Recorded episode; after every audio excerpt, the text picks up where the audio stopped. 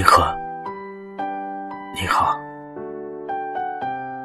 昨天晚上分手以后，我好难过。我这个大笨蛋，居然考了个恶心死活人的分数，这不是丢人的事儿吗？而且你也伤心了，所以我更伤心。我感觉你有个什么决断做不出来。可能我是卑鄙无耻的胡猜，一口一个癞蛤蟆。我要是说错了，你别伤心，我再一口一个都吞回去。真的是这样的话，我来替你决断了吧。你妈妈不喜欢我，你妈妈是个好人，为什么要惹她生气呢？再说，这样的事情也不是你应该遇到的，真的，你不应该遇到。还有好多的好人都不喜欢我，你为什么要遇到那么多痛苦呢？还有我，我是爱你的，看见就爱上了，我爱你。爱到不能自私的地步，就像一个人手里一只鸽子飞走了，他从心里祝福那鸽子的飞翔。你也飞吧，我会难过，也会高兴，到底会怎么样，我也不知道。我来说几句。让你生气的话，你就会讨厌我了。小布尔乔亚的丑话。你已经二十六七岁了，不能再和一个骆驼在一起。既然如此，干脆不要竹篮打水的好。你别为我担心，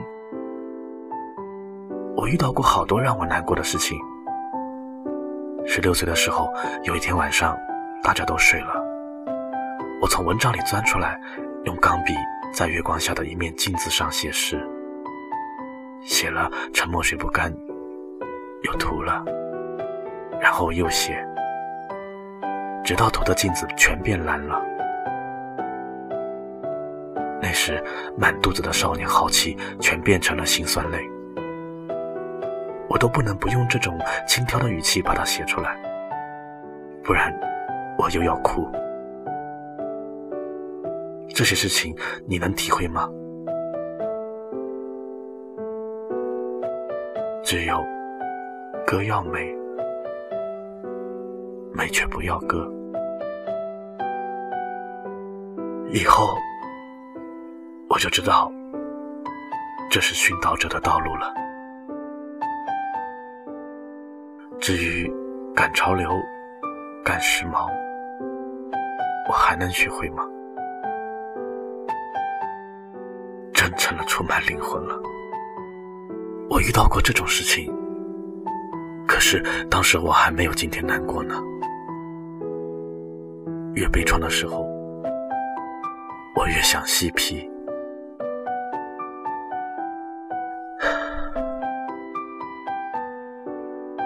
这些事情都让它过去吧，你别哭，真的。要是哭过以后你就好过了。你就哭吧，但是我希望你别哭。王先生十之八九是个废物。来，咱们俩一块来骂他，去他的！我会不爱你吗？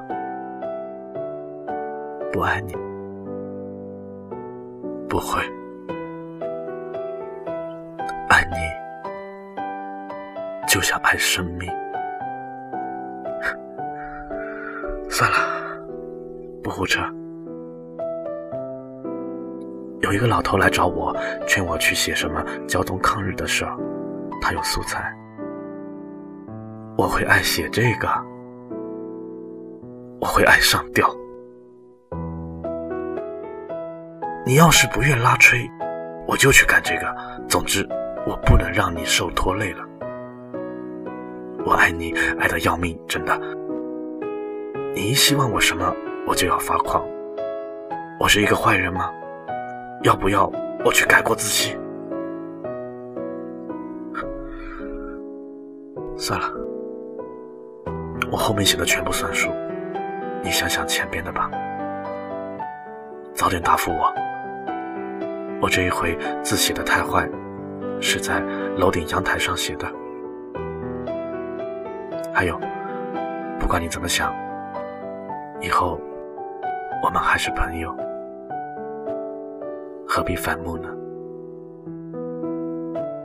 王小波，星期五。